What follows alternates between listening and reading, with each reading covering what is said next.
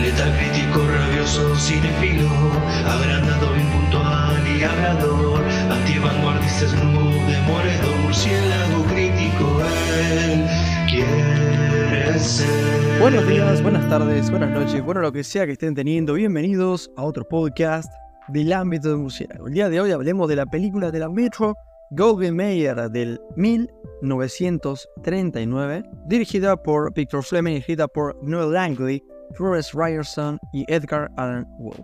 Hablo por supuesto de The Wizard of Oz o El Mago de Oz, protagonizada por Judy Garland, Frank Morgan, Ray Bogler, Jack Haley, Bert Lahr, Billy Burke, Margaret Hamilton, entre otros.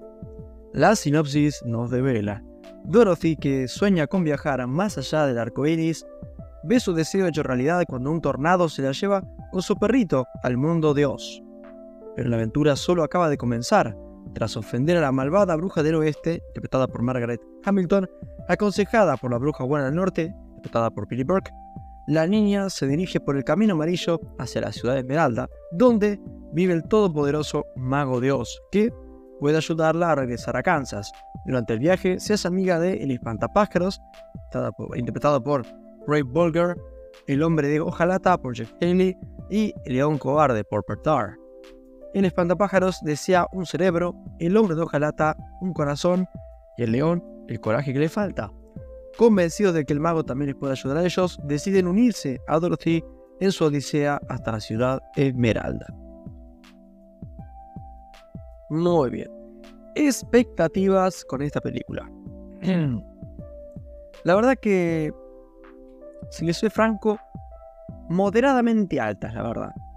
A ver, El Mago de Oz es un clásico del cine, una de las películas más viejas en seguir teniendo relativa vigencia.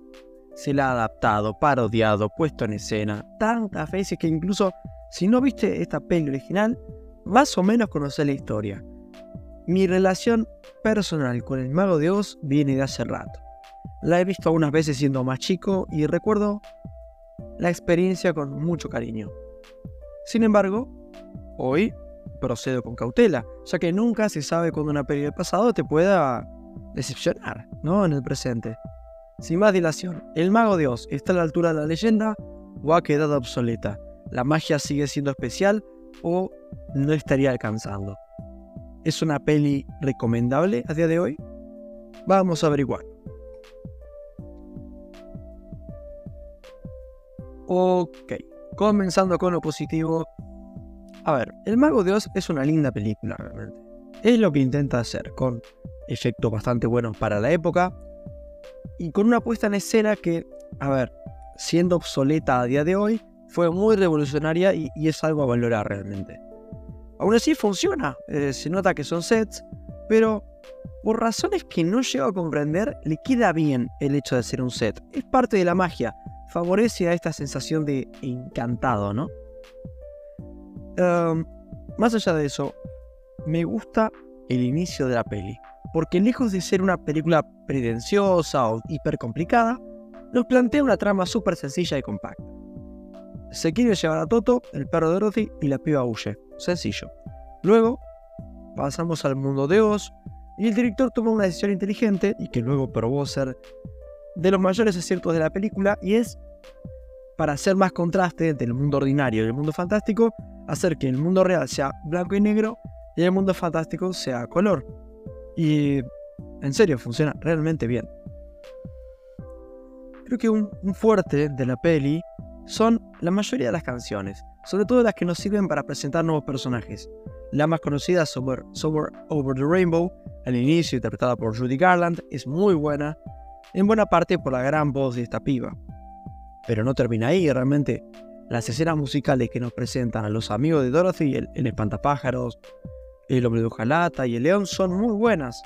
Y en líneas generales, yo creo que estos actores, estos tres actores, realmente lo dan todo y terminan siendo mi aspecto favorito de la película. Estos tres personajes. El, el, espantapájaros, el hombre de hojalata y el león. Pasando a lo negativo, a problema que tengo con la peli es que mientras que la primera mitad, en la cual se pueden encontrar prácticamente todos los aspectos positivos que les comenté, La segunda mitad pierde un poco esa, esas cosas positivas. Eh, a ver, la película es mínimamente entretenida, ¿no? No me aburrí, pero estuve justito. Y la segunda mitad fue la que estuvo más en la cuerda floja. Estuve cerca de perderme, ¿no? En la, en la película. Ya que siento que este efecto más mágico de la primera mitad se pierde, ¿no? La peli se pone un pelín más seria y un poquito más oscura y no le termina funcionando. Sencillamente porque no hay la misma imaginación para oscurecer las cosas como si lo había para hacer algo más luminoso y fantástico, ¿no? Y culmina en un final que realmente me dejó bastante frío.